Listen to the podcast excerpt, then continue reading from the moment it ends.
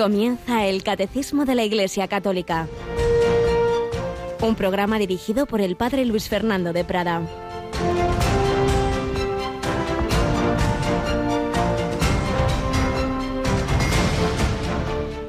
Con toda seguridad, conozca toda la casa de Israel que al mismo Jesús, a quien vosotros crucificasteis, Dios lo ha constituido Señor y Mesías. Al oír esto se les traspasó el corazón y preguntaron a Pedro y a los demás apóstoles, ¿qué tenemos que hacer, hermanos? Convertíos y sea bautizado cada uno de vosotros en el nombre de Jesús el Mesías para perdón de vuestros pecados y recibiréis el don del Espíritu Santo. Alabado sean Jesús, María y José. Muy buenos días y una vez más, Santa y feliz Pascua de resurrección. Ya la felicitábamos en la noche de la vigilia pascual, el domingo por la mañana, en ese mensaje del Papa ayer y toda esta semana es esta misma fiesta, esta solemnidad de la resurrección y 50 días también hasta ese día de Pentecostés al que hace alusión la primera lectura de la misa de hoy, de la que hemos leído este fragmento, los frutos de la resurrección es que el Señor nos comunica su Espíritu Santo que nos da esa fe en Jesús como Señor, ese que parecía un criminal, un crucificado, un hombre cualquiera, es el Hijo eterno de Dios, Quirios, Señor y Mesías. Es ese camino misterioso, paradójico por el que Dios quiere salvarnos a través del crucificado, al que buscaban todos los que lo querían, como María Magdalena nos dice el Evangelio. Mujer, ¿por qué lloras? ¿A quién buscas? Muchas veces buscamos un recuerdo, un cadáver, con nostalgia y no nos damos cuenta de que Jesucristo está vivo. Por eso el saludo de los cristianos, sobre todo en Oriente, en este tiempo con el que también saludamos a nuestra Yolanda es Cristo ha resucitado, aleluya. Verdaderamente ha resucitado, aleluya. Pues así es, Yolanda, toda esta semana, bueno, toda la vida sabemos que no seguimos a un recuerdo, una idea, sino a un viviente, a Cristo resucitado y vivo. Eso es lo grande del cristianismo, no es un moralismo, no es una ideología, es caminar con alguien y alguien que nos ama con amor profundamente misericordioso, que no fue regañando a todos los que le habían abandonado, sino consolándolos, animándolos, perdonándolos. Por eso estamos en esta octava de Pascua celebrando esa resurrección, rezando siempre, contemplando los misterios gloriosos del rosario y rezando la novena de la misericordia, ¿verdad? Sí, lo hacemos pues después de los informativos hacia las tres menos cuarto de la tarde. Estamos pues desde el Viernes Santo rezando esa novena de la Divina Misericordia y preparándonos para el domingo, que será el domingo de la misericordia. Qué preciosa fiesta. Es curioso porque antes de ser instituida por San Juan Pablo II, pues hace muchos años, claro, cuando Jesús le pide a Santa Faustina, la que luego sería canonizada también por Juan Pablo II, Sor Faustina Kowalska, que se instituya una fiesta en el segundo domingo de Pascua, y la liturgia posconciliar ya tenía esas lecturas en que aparece Jesús resucitado dándole a los apóstoles esa capacidad de, perdonar Dios a través de ellos. A quienes perdonéis los pecados les quedan perdonados. Y con una oración colecta que hacía alusión a esa misericordia infinita de Dios. Bueno, pues precisamente ya Juan Pablo II canoniza a Sor Faustina y establece esa fiesta de la Divina Misericordia.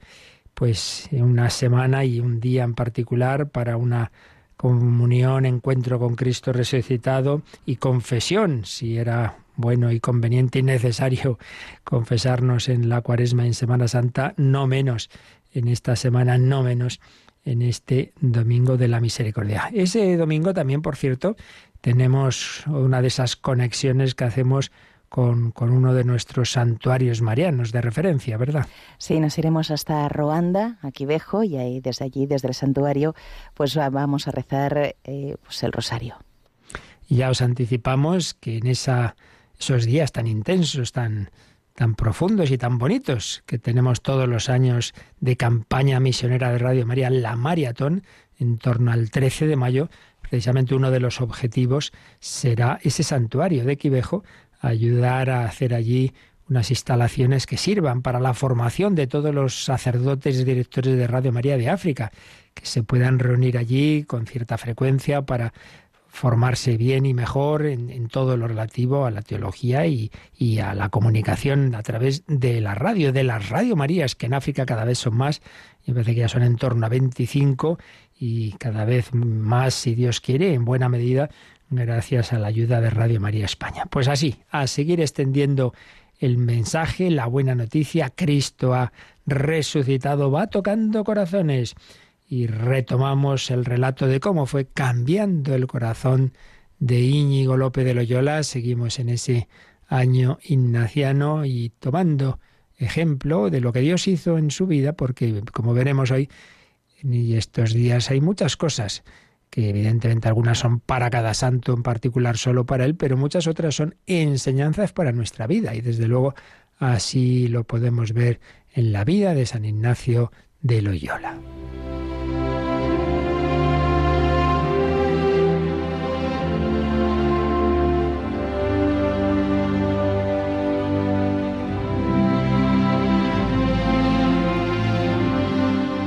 San Ignacio de Loyola. Estábamos leyendo lo que llamamos la autobiografía, cuando él iba contando al final de su vida pues sus recuerdos a uno de los jesuitas de la casa en la que vivía en Roma y este enseguida apuntaba todo, tenía una memoria prodigiosa según decían y dio lugar a esta, este librito, a estas, estas, estas hojas que se convirtieron en la autobiografía. Y nos habíamos quedado en el párrafo que en la numeración actual es el 24, cuando estaba en Manresa, cuando estuvo ahí casi un año, mucho más de lo que había pensado en un principio, pues llevando una profundísima vida de oración, de penitencia, tras su conversión en Loyola y aquella vigilia preciosa que hizo en Manresa, su confesión general, pues ahora llevaba una vida intensa de oración, de penitencia y nos habíamos quedado en que empezó a tener diversas alternativas en su alma, en su espíritu, muchas tentaciones muy fuertes, tan fuertes, que hasta le venían tentaciones de suicidio, de tirarse por un agujero. Y, pero él decía, no, no, Señor, yo sé que esto te ofende, yo no haré nada que te ofenda. El pobre ya no sabía qué hacer.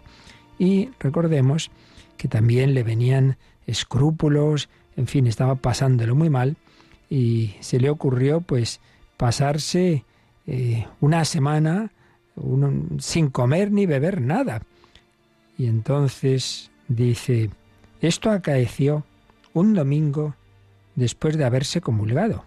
Había ido a misa, había comulgado, y toda la semana perseveró sin meter en la boca ninguna cosa, no dejando de hacer los sólitos ejercicios, es decir, lo que las prácticas de oración que él solía tener, aun de ir a los oficios divinos, de hacer su oración de rodillas a una medianoche, etc. Recordemos que habíamos visto que hacía unas siete horas de oración, muchas veces en una cueva allí por Manresa, y luego pues asistía a la, liturgia de las horas de los dominicos de, allí de, de Manresa. Más venido el otro domingo, que era menester ir a confesarse, él tenía esa buena costumbre de la confesión todos los domingos, todas las semanas. Pues venido ese domingo, que era menester ir a confesarse, como a su confesor solía decir lo que hacía muy menudamente, es decir, no se callaba nada. Al confesor, al que tenía como director espiritual, le dijo también cómo en aquella semana no había comido nada. El confesor le mandó que rompiese aquella abstinencia. Y aunque él se hallaba con fuerzas todavía, obedeció al confesor y se halló aquel día y el otro libre de los escrúpulos. Mas el tercer día, que era el martes, estando en oración, se comenzó a acordar de los pecados, y así como una cosa que se iba enhilando, iba pensando de pecado en pecado del tiempo pasado, pareciéndole que era obligado otra vez a confesarlos. Mas al fin de estos pensamientos le vinieron unos disgustos de la vida que hacía, con algunos ímpetus de dejarla, y con esto quiso el Señor que despertó como de un sueño. como ya tenía alguna experiencia de la diversidad de espíritus, con las lecciones que Dios le había dado, empezó a mirar por los medios con que aquel espíritu era venido, y así se determinó con gran claridad de no confesar más ninguna cosa de las pasadas, y así, de aquel día en adelante, quedó libre de aquellos escrúpulos, teniendo por cierto que nuestro Señor le había querido librar por su misericordia.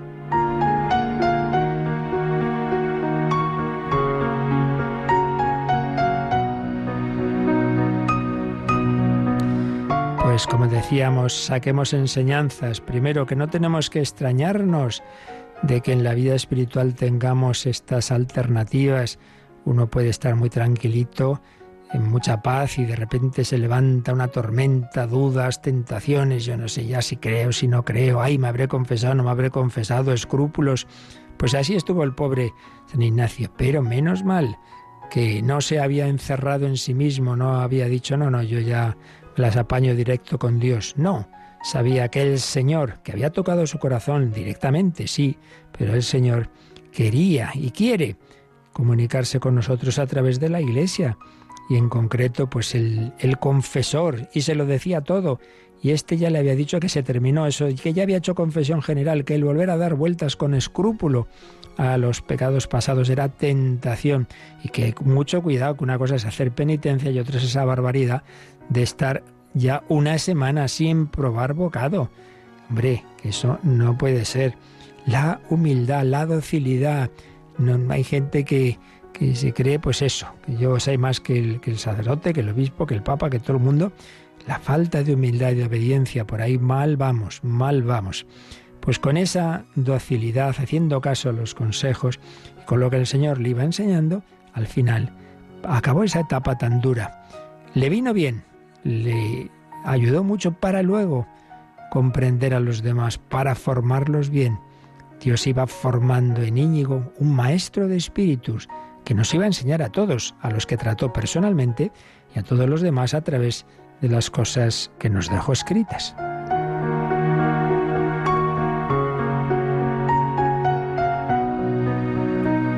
Y es que en esos ejercicios espirituales que realmente le iba dando Dios en Manresa y que él iba tomando buena nota, dando lugar a ese librito, el libro de los ejercicios espirituales, que lo esencial pues quedó escrito ahí en Manresa de una manera muy carismática, puesto que él no tenía formación religiosa, pero Dios le iba enseñando, luego lo fue completando, ya cuando ya sí tuvo más formación con algunos otros aspectos, pero lo esencial eh, salió de ahí, de Manresa. Pues digo que en ese librito hay una serie de reglas, de discernimientos de espíritus que nos vienen a todos muy bien. Y aunque estas las he explicado con detalle en otro programa, en Vida en Cristo, algo vamos a decir Hoy apenas tenemos tiempo, pero mañana aquí sí, porque creo que son muy prácticas para todos.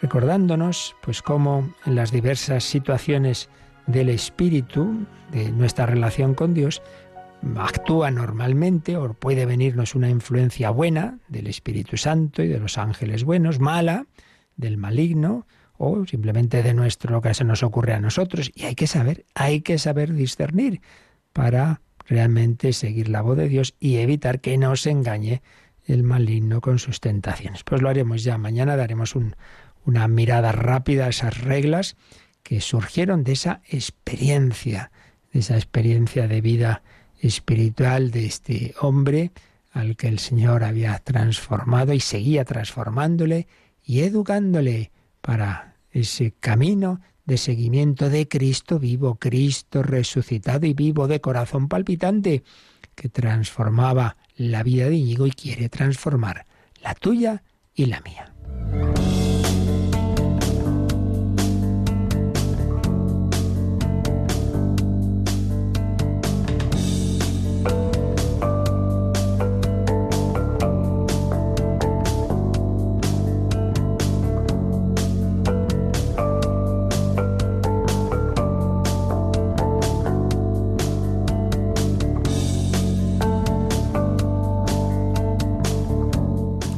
Y cuando uno pues se encuentra con Cristo resucitado y no es todavía miembro de la Iglesia, quiere seguir a Jesús y pregunta ¿y qué tengo que hacer? Como preguntaron aquellos judíos que escucharon el primer sermón de San Pedro, de los apóstoles, en el día de Pentecostés, cuando se acercaron al cenáculo al ver el lío que se había organizado allí, el vendaval, todo aquello que estaba ocurriendo, les oían predicar y los entendían todos en sus lenguas, pero ¿qué está pasando? Jesús es Señor, Cristo ha resucitado, el Padre nos lo ha proclamado, al crucificado como Quirios, como Señor y Mesías. ¿Qué tenemos que hacer? Que cada uno se convierta y se bautice en el nombre de Jesucristo, Jesús que es Hijo de Dios, por tanto en el nombre del Padre y del Hijo y del Espíritu Santo. Él quiere daros ese don del Espíritu Santo y así entra uno en ese grupo de seguidores de Cristo. Bueno, pues precisamente estábamos comenzando un apartado del catecismo que se titula La celebración del sacramento del bautismo, pero antes de entrar propiamente en la celebración, en los detalles de, de cada, pues eso, cada gesto, cada rito de la celebración, hay un subapartado que se titula La iniciación cristiana. Algo habíamos dicho al comenzar todo este apartado de estos sacramentos, puesto que no olvidemos que estamos viendo los siete sacramentos en tres grupos. Y el primer grupo es sacramentos de iniciación, precisamente los sacramentos que nos van introduciendo en la vida cristiana, nos van introduciendo en la relación con Cristo, nos van introduciendo en la Iglesia. Y ya sabemos que son bautismo, confirmación y Eucaristía. Esto ya lo dijimos al introducirnos a, a todos los sacramentos. Pero ahora en particular, dentro del primer sacramento que estamos viendo, el sacramento del bautismo, hay unos cuantos números que profundizan un poco, porque esto nos daría para mucho, pero bueno, que tengamos un poco de idea sobre cómo ha sido y es eh, en la historia esto de la iniciación cristiana. Habíamos leído ya el primer número de este apartado, que comienza este apartado en el 1229, del 1229 al 1233. El primero viene en un tipo de letra normal y los cuatro siguientes más pequeñita. Ya sabéis que eso significa, bueno, que no es algo tan importante para nuestra vida, es más, pues eso, pues tener formación y conocer estas cosas sin, sin que sea tan esencial. Pero aquí vemos todo, ¿verdad? La letra grande y la pequeña. Y vamos a releer, que nos hemos quedado a medias, ese primer número, el 1229. Yolanda, vamos con él. Desde los tiempos apostólicos, para llegar a ser cristiano, se sigue un camino y una iniciación que consta de varias etapas. Este camino puede ser recorrido rápida o lentamente y comprende siempre algunos elementos esenciales. El anuncio de la palabra, la acogida del Evangelio que lleva a la conversión, la profesión de fe, el bautismo, la efusión del Espíritu Santo, el acceso a la comunión eucarística. Pues como veis aquí en este primer número, que nos recoge lo esencial de lo que luego va a detallar un poco más, pues se nos dice que de una manera o de otra, con diversos cambios que ha habido en la historia, más deprisa o más despacio, siempre para llegar a ser cristiano, pues se ha seguido un camino, una iniciación, con varias etapas. Claro, en algunos casos personas que, que, ha sido una conversión más fulminante o que iban a morir y bueno, pues se ha hecho las cosas más, más deprisa, lógicamente. Pero de una manera o de otra, siempre, estamos hablando ahora de adultos, están estos elementos. El anuncio de la palabra. Claro, uno se convierte porque alguien le ha anunciado, le ha anunciado la palabra con mayúscula, le ha anunciado la buena noticia de, de que Dios nos ha creado, de que Dios nos ama, de que Dios nos ha enviado, siendo Él familia, nos ha enviado a su Hijo eterno, hecho hombre, para ser para nosotros camino, verdad y vida, y que reparando todos nuestros pecados que han introducido el, el mal en el mundo, Él ha ofrecido su vida en sacrificio. Él ha muerto y ha resucitado, misterio pascual por cada uno de nosotros. Y si uno acoge esta palabra y uno cree en ese Jesús al que se le anuncia, este es el siguiente elemento, ¿no? Tras el anuncio de la palabra, la acogida del Evangelio que lleva a la conversión. Sí, sí, lo creo. Se le explica ya con un poco más de detalle. esa, esa, doctrina esencial que está resumida en el credo. Por eso, profesión de fe. Sí, sí, lo creo. Renuncio a la vida de pecado y creo, sí, renuncio. ¿Renuncias a Satanás, a sus obras? Sí, renuncio. ¿Crees en Dios Padre? ¿Crees en Dios Hijo, hecho hombre resucitado? Sí, creo. ¿Crees en el Espíritu Santo, en la Santa Iglesia Católica? Sí, creo. La profesión de fe. Conversión, profesión de fe. Y entonces ¿Quieres recibir el bautismo? ¿Quieres ser bautizado, sumergido en Cristo? Y Cristo que te lleva al Padre en el Espíritu Santo. Sí, sí, quiero. Yo te bautizo, yo te consagro, yo te sumerjo en el Padre, en el Hijo, en el Espíritu Santo. Y ya ahí se comunica con el, con el Padre y el Hijo el Espíritu Santo, pero hay un sacramento en que hay una nueva efusión del Espíritu Santo, que es la confirmación que, viene a ser como la segunda parte, el complemento del bautismo. Y por eso, cuando uno lo recibe, bautismo ya de adulto, pues en la misma celebración normalmente eres bautizado y confirmado. Y también, pues ahora recibes a ese Jesucristo que ha muerto y resucitado por ti, que está vivo y que nos ha dejado una presencia muy especial. Como Dios está en todas partes, pero como hombre no, como hombre está en el cielo y en la Eucaristía y podemos entrar en comunión corporal con Él. Sí, un cuerpo glorioso, transfigurado, pero real, real, presencia real, sustancial. Por eso esa iniciación incluye o culmina con la comunión, la primera comunión, la comunión eucarística. Bueno, pues estos son los elementos esenciales. Pero, claro, cuando esto mm, se desenvuelve en un cierto tiempo, pues se va haciendo las diversas etapas que, han ido, bueno, con sus matices y sus variaciones que ahora un poco iremos viendo, pero que básicamente implican, por ejemplo, llegan los misioneros ¿no? a un país pues no, no cristiano. ¿Y qué etapas podemos distinguir ¿no? en las personas que, que van eh, a recibir ese, ese, ese, mensaje? Pues en primer lugar podríamos hablar de una pre-evangelización. Pues muchas veces antes de, de, un anuncio directo y explícito, pues hay un, bueno, pues conocer ese pueblo y dar testimonio de, la vida cristiana, pues con la propia vida, esos misioneros que llegan allí, esos sacerdotes religiosos o laicos, y, bueno, ¿y estos por qué están aquí con nosotros? ¿Y por qué viven de esta manera? Yo me acuerdo un matrimonio joven, magnífico, que recién casados se fueron, se fueron a, una zona pues muy, de donde vivían pueblos autóctonos, indígenas en un país de, Sudamérica, y donde ya digo, era bueno, una zona muy, muy, muy, muy primitiva. Y entonces les explicaban las cosas eh, pues con términos como, como estos, ¿no? Cuando, por ejemplo, allí, por recuerdo haberles oído contar que por desgracia, culturalmente, pues era muy habitual pues que los maridos pegaran a las mujeres y esta les parecía bien, que bebieran, que no sé qué. Entonces, al ver que, que en cambio este, este chico no, no hacía eso con su mujer. Decía, no, no, es que en la tribu de los cristianos nosotros no, tratamos a la mujer pues con todo amor y cariño, etcétera, etcétera, y no bebemos, y no, la tribu de los cristianos, claro, todo eso les iba impactando, una pre-evangelización, un ver también los valores religiosos y humanos que disponen hacia Dios y que disponen hacia Cristo. Y cuando gente buena que busca la verdad, pero que nunca se les había propuesto, se les expone y entonces ya llega la evangelización. Anuncio directo y es, que puede ser inmediatamente o muy cerca la preevangelización. ¿eh? Aquí hablamos un poco en general y luego cada caso es cada caso. La evangelización, anuncio directo y explícito del Evangelio, que es Cristo muerto y resucitado. Entonces, sí, sí, sí, yo, a mí esto, sí, sí, yo creo, yo quiero esto, yo quiero esto.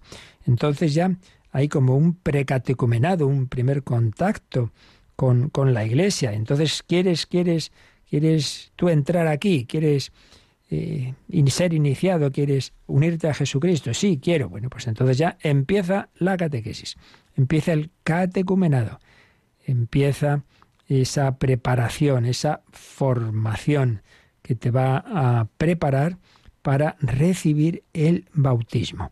Obviamente, aquí siempre presuponemos, claro, lo que vemos es la acción humana, la acción del evangelizador, pero evidentemente es la gracia de Dios.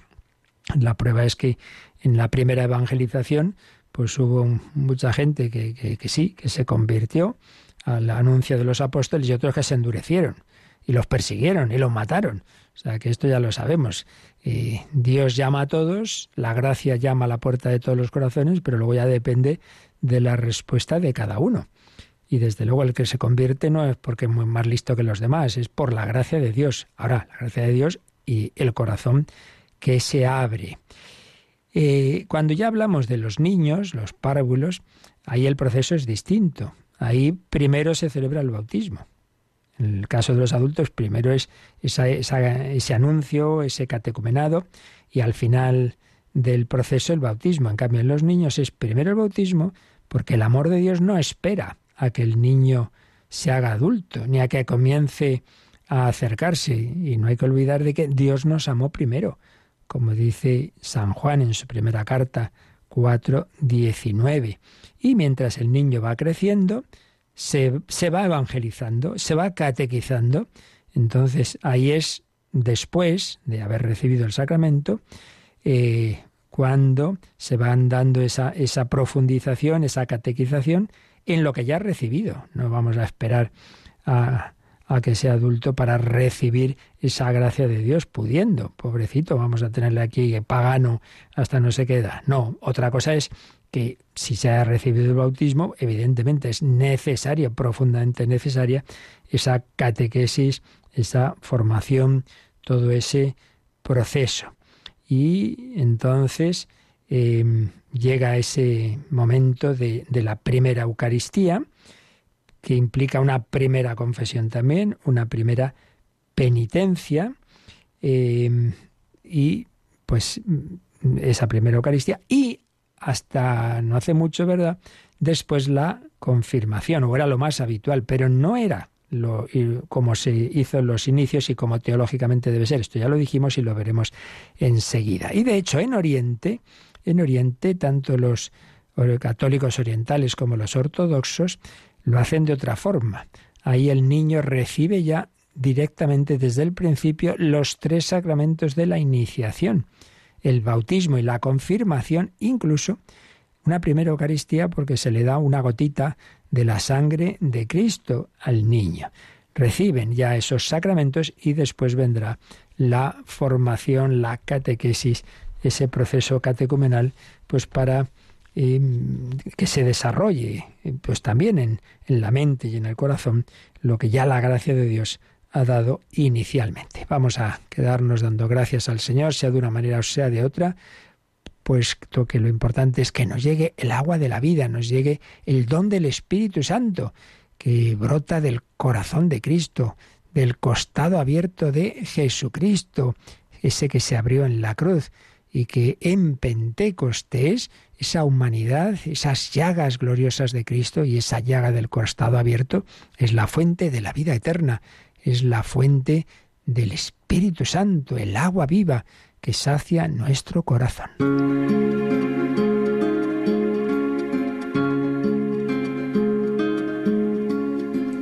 Fuente de la vida eterna, de ti quiero yo beber, muestra el corazón abierto, déjame saciar mi sed de misericordia, que consumes mi pecado, enciéndeme con tus llamas, escóndeme en tu costado, corazón de Jesucristo,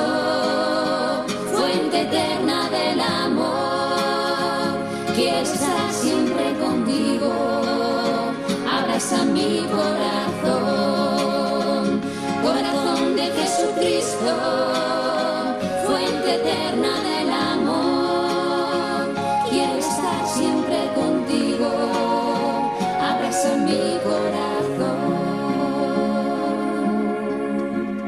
Tú que buscas mi consuelo, porque tantos te olvidaron, concédeme amarte siempre por los que nunca te amaron tu corazón es la puerta del amor que nunca acaba, que yo sepa entrar por ella y perderme en tus entrañas, corazón de Jesucristo.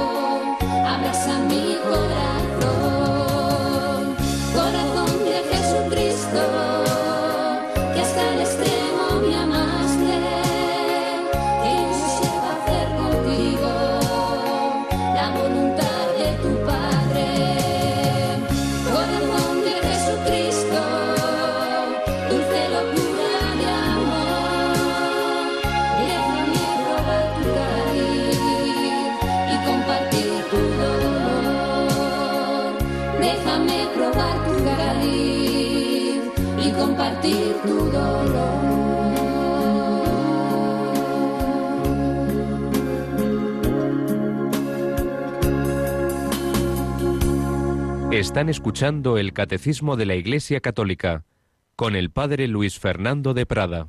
Y estamos viendo cómo es esto de la iniciación cristiana. Ya hemos visto lo esencial en el 1229 y ahora, como os decía, vienen cuatro numeritos de letra más pequeña, es decir, es un poco un complemento no tan esencial y por ello también lo vamos a ver un poco más deprisa que otros números, pero, pero vamos a verlo. Así que vemos, Yolanda, el siguiente número, el 1230. Esta iniciación ha variado mucho a lo largo de los siglos y según las circunstancias.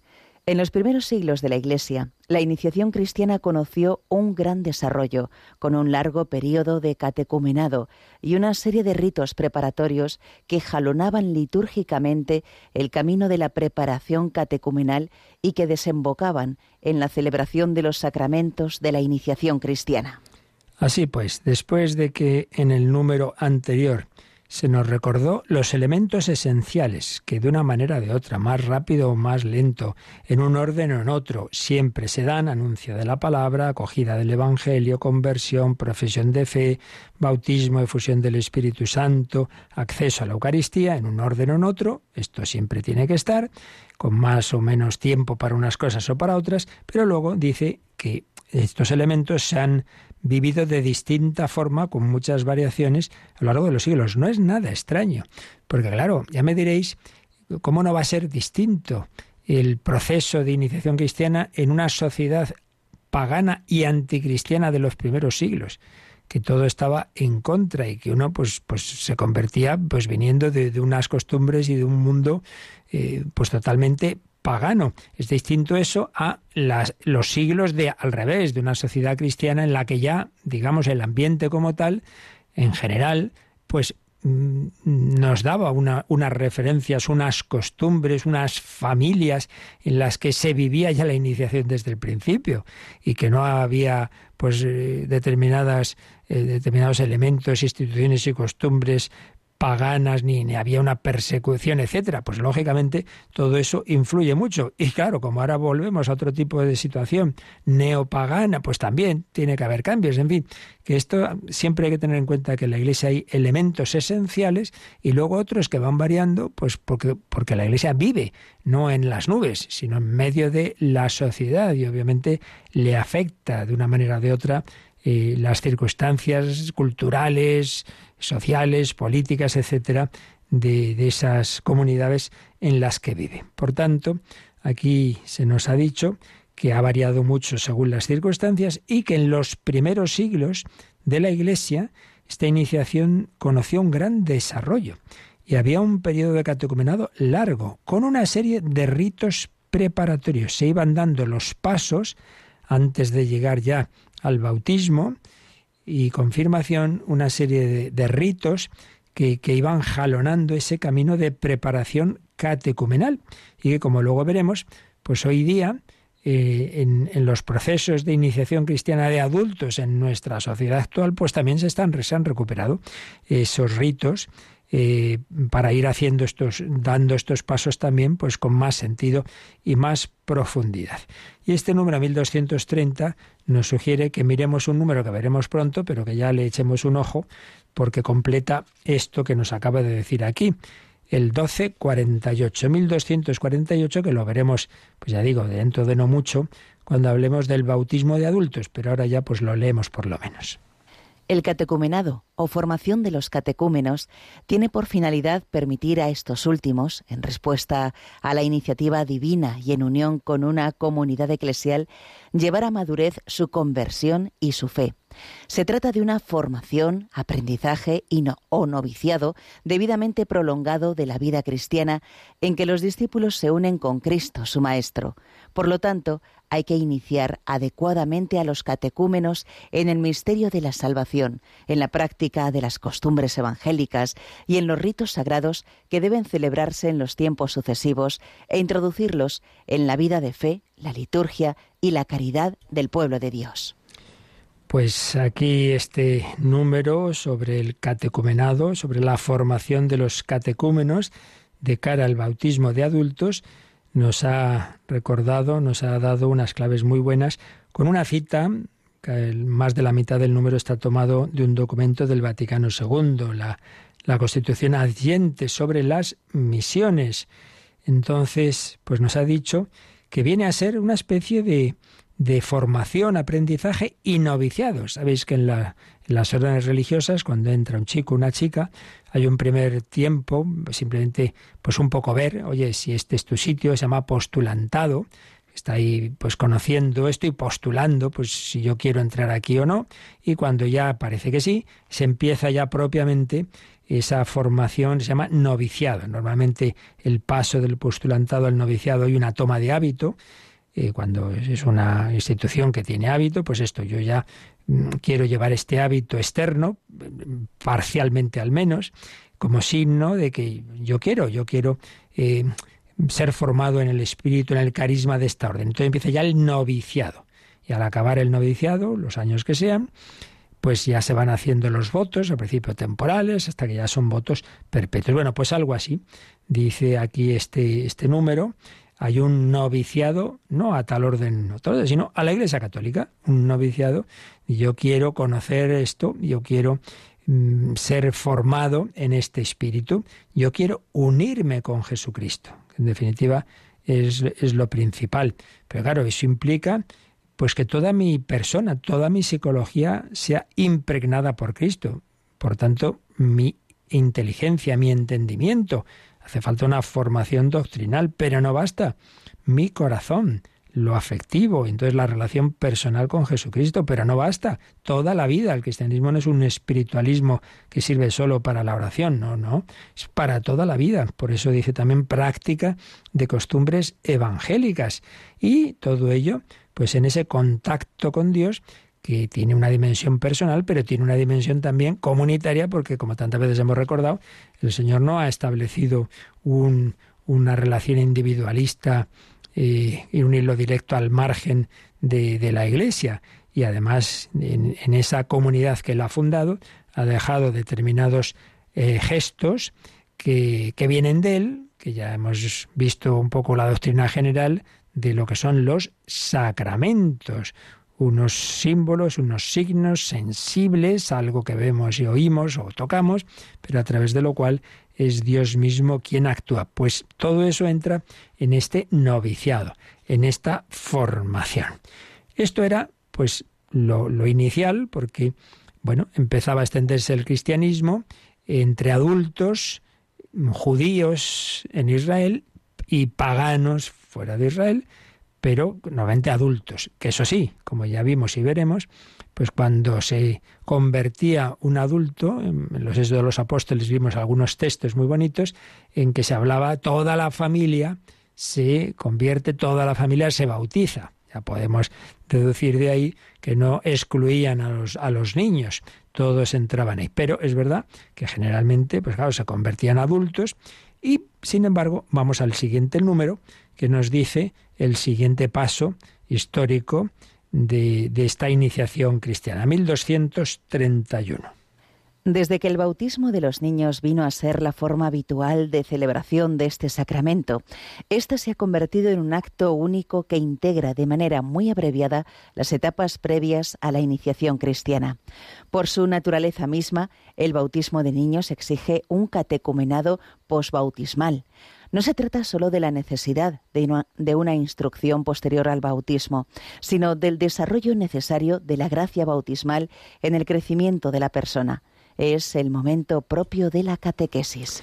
Por tanto, aquí se nos habla, si al principio pues estábamos hablando mayoritariamente de bautismo de adultos y habiendo tiempo eh, pues, pues antes de ese bautismo se daban esas etapas previas de formación que podían llegar a ser más o menos largas, pero sí, siempre, en fin, un tiempo considerable, pero ya en cambio, cuando ya la sociedad se va haciendo cristiana y lo normal ya son familias cristianas y la familia cristiana es cuando tienen el niño, pues sí, sí, sí, claro que se puede bautizar cuanto antes.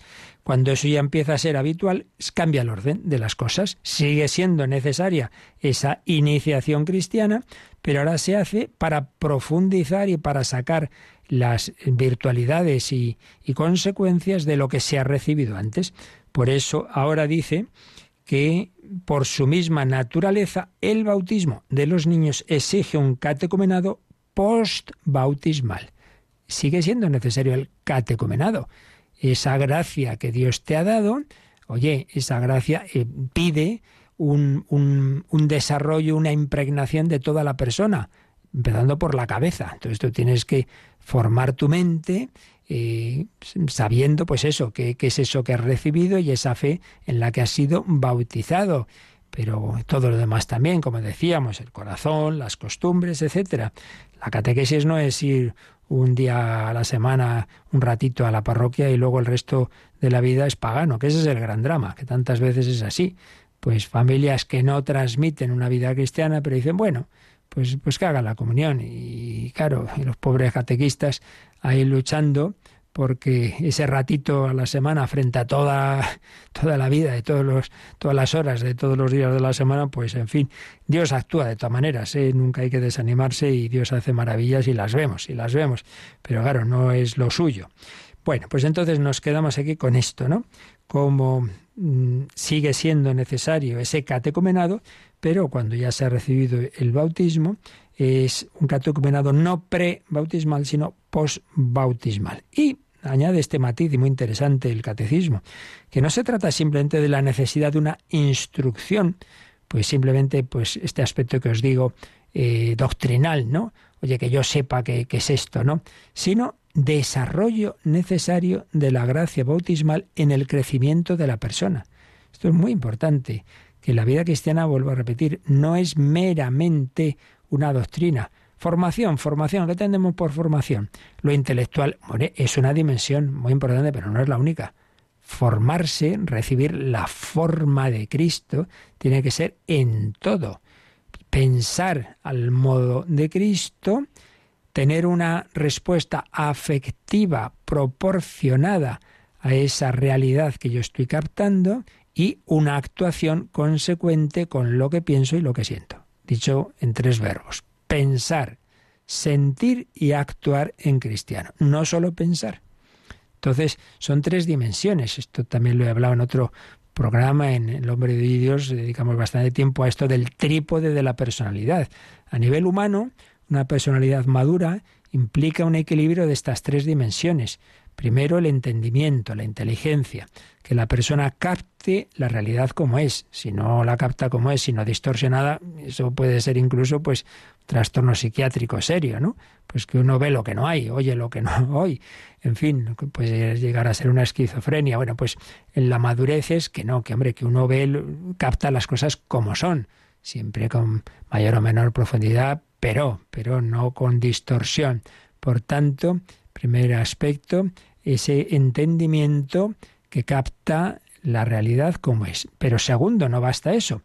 La madurez implica que esa realidad me afecte, yo tengo una respuesta afectiva proporcionada. Quiere decir, si yo estoy captando eh, que mis padres me quieren, pues hombre, eh, no simplemente es que bien, los padres son muy buenos y quieren a los hijos, sino que eso implica que yo me siento querido, estoy contento, feliz, el niño está contento y responde también queriendo a sus padres. Respuesta afectiva. Entonces esto también es una dimensión de la madurez. Si una persona es fría como un témpano y le da igual que le quieran, que le odien, hombre, pues algo falla aquí, evidentemente. Claro, el otro extremo tiene tal sensibilidad que por cualquier cosa eh, le afectan de tal forma las circunstancias que es que vamos, se hunde en la miseria y es que me han dicho, es que tal, y, y pero ¿qué pasa? No, que me han llamado no sé qué, y estás tres días, hombre, un, niño, un adolescente, vale, pero un adulto, y hoy día hay adultos adolescentes que por cualquier cosa, vamos, hoy cómo está fulanito, pues hoy, uy, no le hables mucho, que no está para muchas bromas, ¿no? Pues esos cambios de humor, etcétera, etcétera, pues hombre, mucha madurez no representan, aunque decía uno en broma, dice, bueno, hay otra, esta persona en cambio no, no tiene cambios de humor, no, no, ah, no, qué bien, no, no, si es que no tiene cambios de humor porque siempre está de mal humor, hombre, pues todavía, ¿no? Bueno, madurez intelectual, madurez afectiva, respuesta proporcionada de nuestra afectividad, que viene de que nos afectan las cosas, pero de una manera, debe ser, digo, proporcionada. Si lo que se me ha dicho es una buena noticia, pues lógicamente Dios te ama y me quedo como un témpano, pues eso todavía, Cristo ha muerto por ti, bueno, pues qué bien. Hombre, lo suyo es que eso me afecte. Aquí ya entra todo un terreno que ahora no podemos matizar de los distintos niveles de la afectividad, pero en cualquier caso quede claro que es necesaria esa, esa dimensión. Respuesta afectiva proporcionada. ¿Se ha muerto tu madre? Bueno, mortales somos. Hombre, normal que te afecte y llora un poco. Jesús lloró, no pasa nada, al revés, está bien. Ahora, que te pasas ya tres años encerrado en casa llorando, hombre, eso ya, pues aquí hay algo que no funciona bien. Vale, dimensión intelectual, dimensión afectiva. Y tercero, una actuación eh, proporcional y consecuente a lo que he entendido y a lo que mm, a la respuesta afectiva. Pienso, siento y actúo. Y actúo. Entonces Cristo ha muerto por mí, lo entiendo, me, me toca el corazón y en definitiva, como pone San Ignacio en sus ejercicios, si Jesucristo ha hecho esto por mí, ¿qué debo yo hacer por Cristo?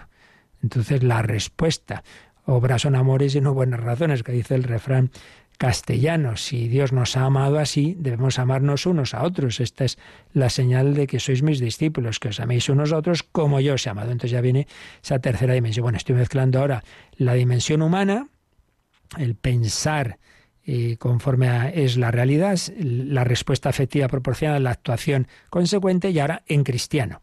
El captar la realidad como es, no simplemente es usando la razón, sino usando la fe y los dones del Espíritu Santo. Entonces, eh, Dios me da su propia mente, dice San Pablo, tenemos la mente de Cristo. La fe, dice la encíclica Lumen Fide, es ver las cosas con los ojos de Dios.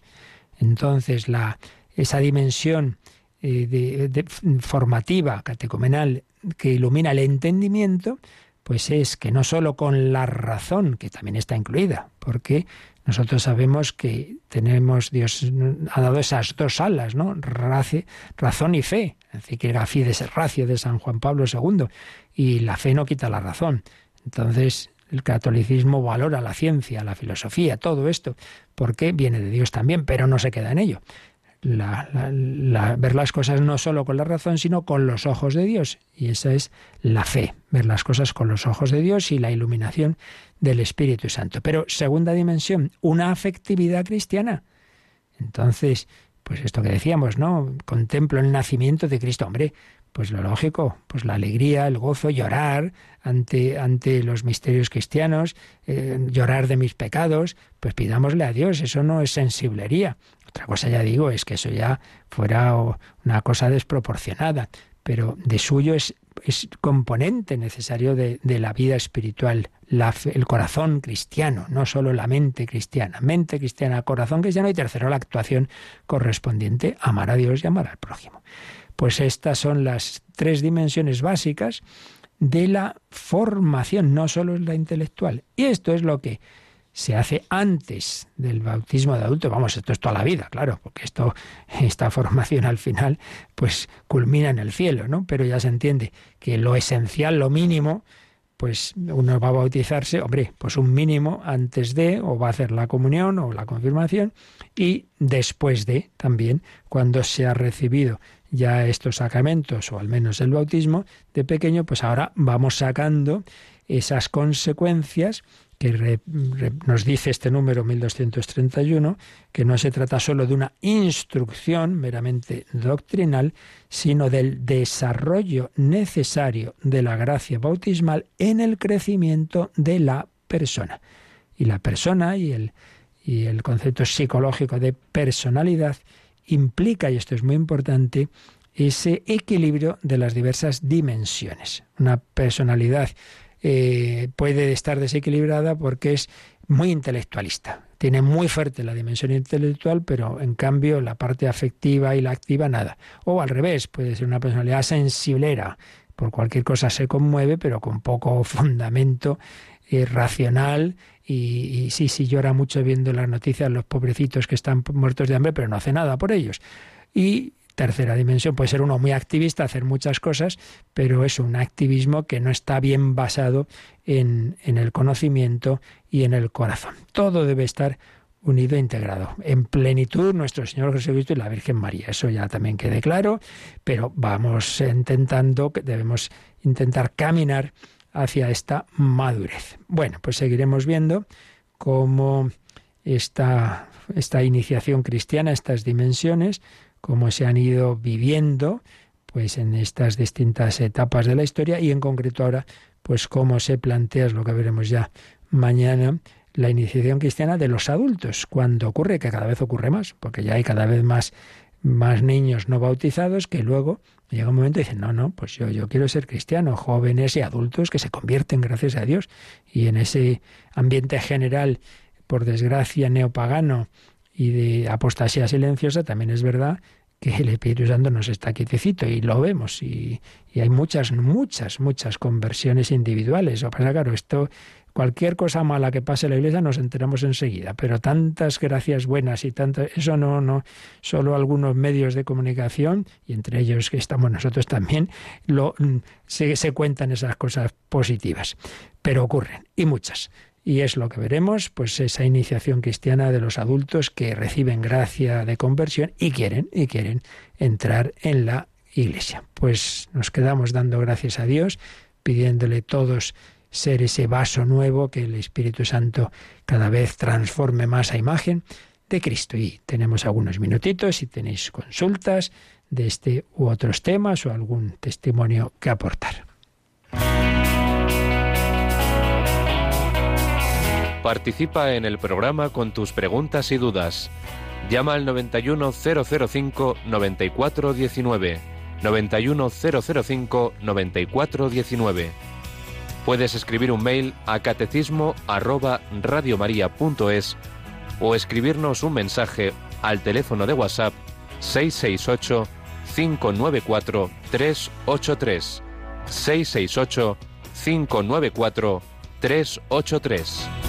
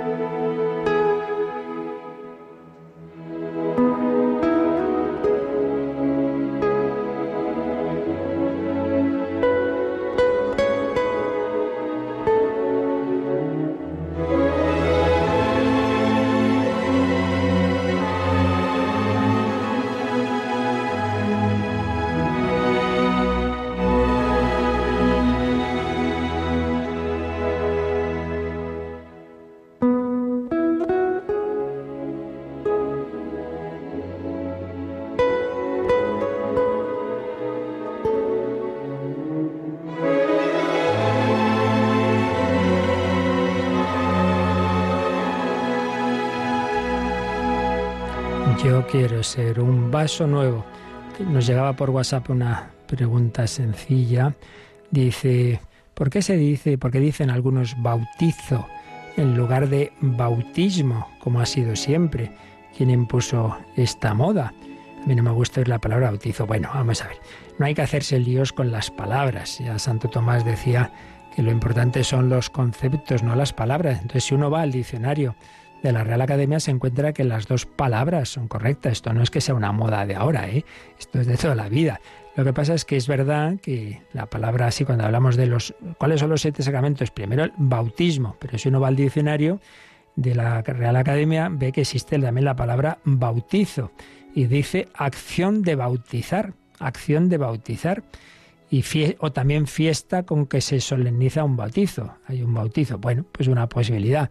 Pero si vamos a la palabra bautismo, entonces nos encontramos que una de las acepciones es también bautizo, o sea, dicho de otra forma, que realmente son sinónimos, son sinónimos, que sí que normalmente en el catecismo, cuando estamos viendo los siete sacramentos, la palabra que se usa normalmente es bautismo, pero que no hay que agobiarse por, por la palabra. Ya veremos también cuando lleguemos al, sacramento de la Eucaristía, bueno, la de nombres que tiene, o el de la confesión. Confesión, reconciliación, penitencia, conversión. Bueno, entonces no hay que enredarse en el tema de las palabras. Que uno le guste más una a otra, eso tiene todo el derecho, pero pensar que si alguien usa otra palabra de las posibles, eh, es que ya es un error teológico, eso ya eso ya sería sacar un poco las, las cosas de quizá. Así que no se preocupe si oye lo de bautizo, porque lo importante es que equivale. Lo importante es la realidad teológica, es la misma.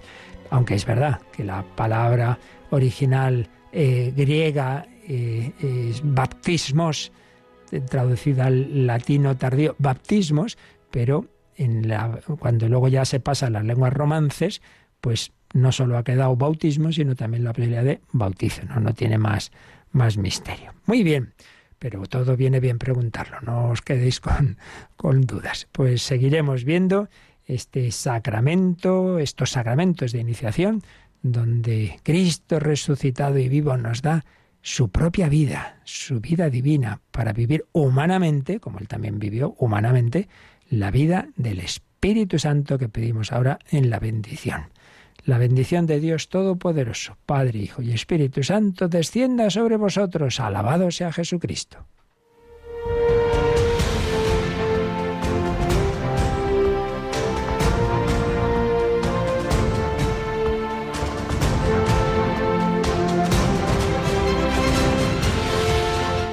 Han escuchado en Radio María el Catecismo de la Iglesia Católica un programa dirigido por el Padre Luis Fernando de Prada.